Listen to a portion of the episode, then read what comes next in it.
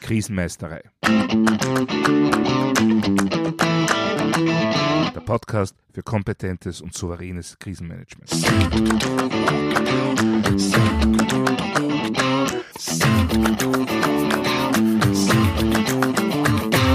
Hallo, ich bin Thomas Prinz von krisenmeisterei.at.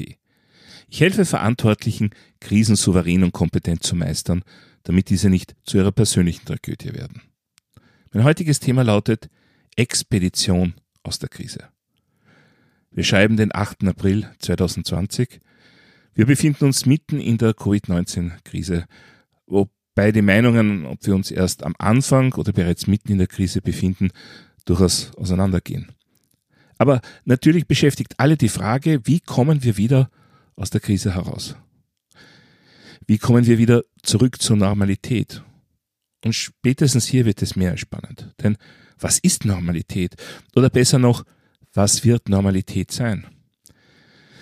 Es gibt derzeit so viele Veränderungen in unserem Leben, dass es mehr als fraglich erscheint, ob die Normalität nach Covid-19 der Normalität vor Covid-19 wirklich exakt gleichen wird.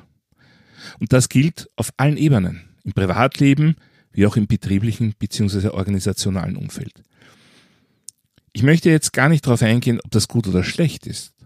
Fakt ist, dass sich unser System mit all seinen Komponenten und Abhängigkeiten derzeit so stark unter Druck befindet, dass es mit Sicherheit nachhaltige Änderungen geben wird.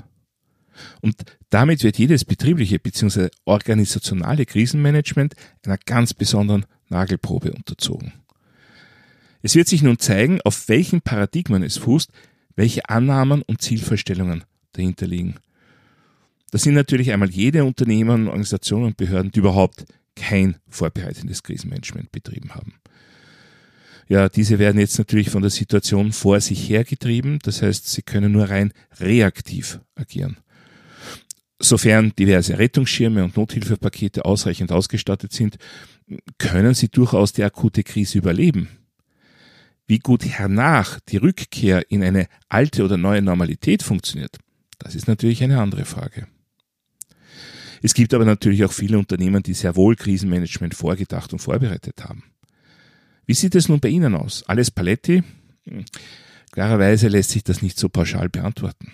Krisenmanagement kann natürlich qualitativ sehr unterschiedlich ausgebildet sein.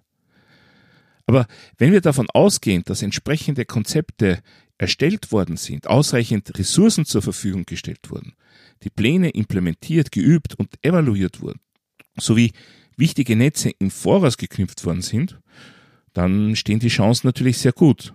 An dieser Stelle möchte ich auf die erste Episode meines Podcasts quasi zurückverweisen, in der ich mein Sechs-Punkte-Programm zur Krisenkompetenz vorgestellt habe.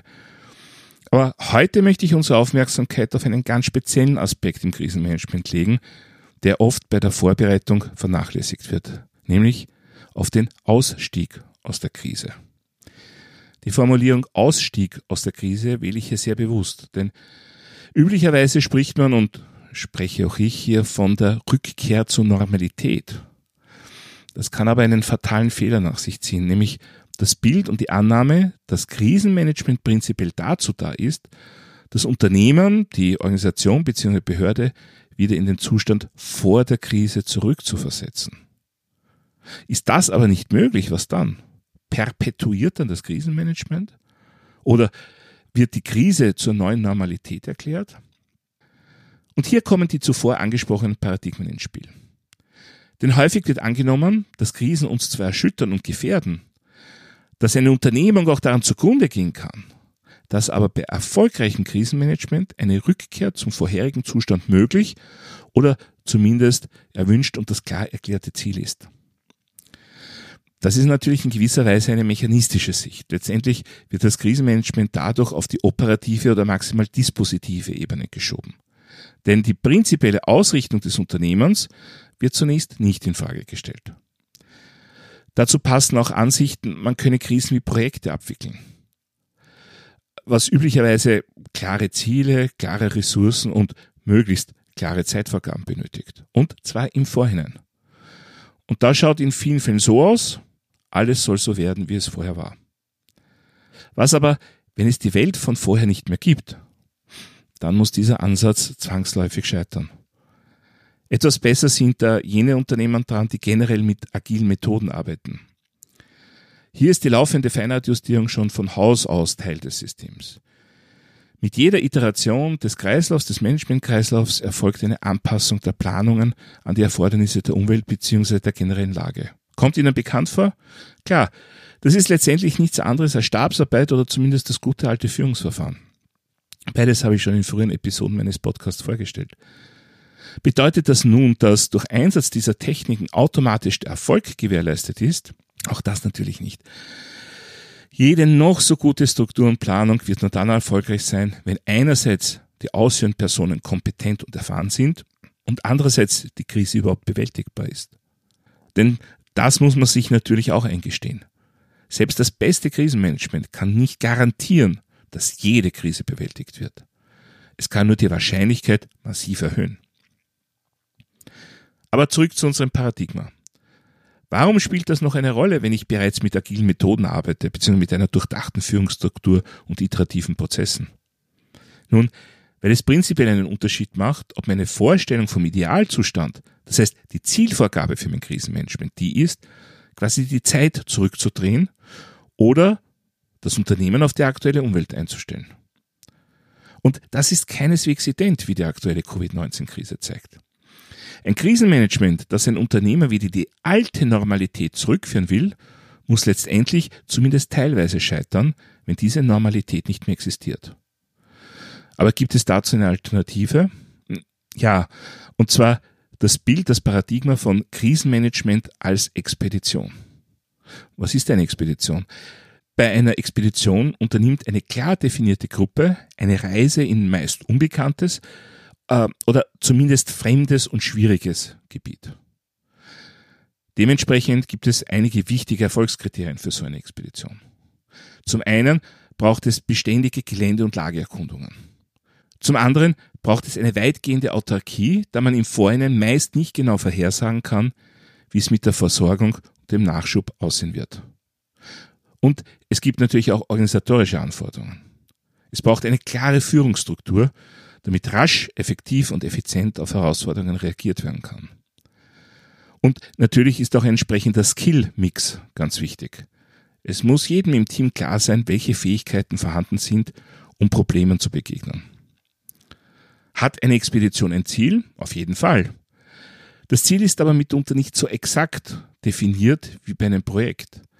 Ein Expeditionsziel kann auch sein, möglichst sicher an einen bestimmten Ort zu gelangen diesen gewissenhaft zu erkunden und sich selbst dort optimal einzurichten. Was bedeutet, dass die Leitung der Expedition eine wichtige strategische Komponente beinhaltet. Und da muss ich wieder einmal auf die ONR 10 TS 17091 verweisen, denn diese stellt ganz klar fest, dass Krisenmanagement auf oberster Ebene eine strategische Aufgabe ist. Der Krisenmanager ist also weder ein Lotse, der das Unternehmensschiff sicher an den gewohnten Hafenplatz zurückgeleitet. Wobei, wenn das möglich ist, wunderbar. Es muss ja nicht immer alles ganz extrem ablaufen.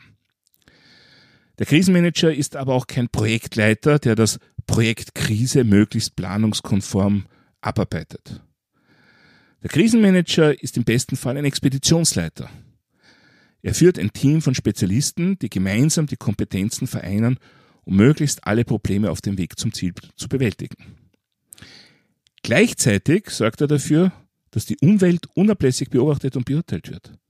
Denn es ist ihm klar, dass sich die jederzeit ändern kann und auch ändern wird und dann die gesamte Operation an die neuen Gegebenheiten angepasst werden muss.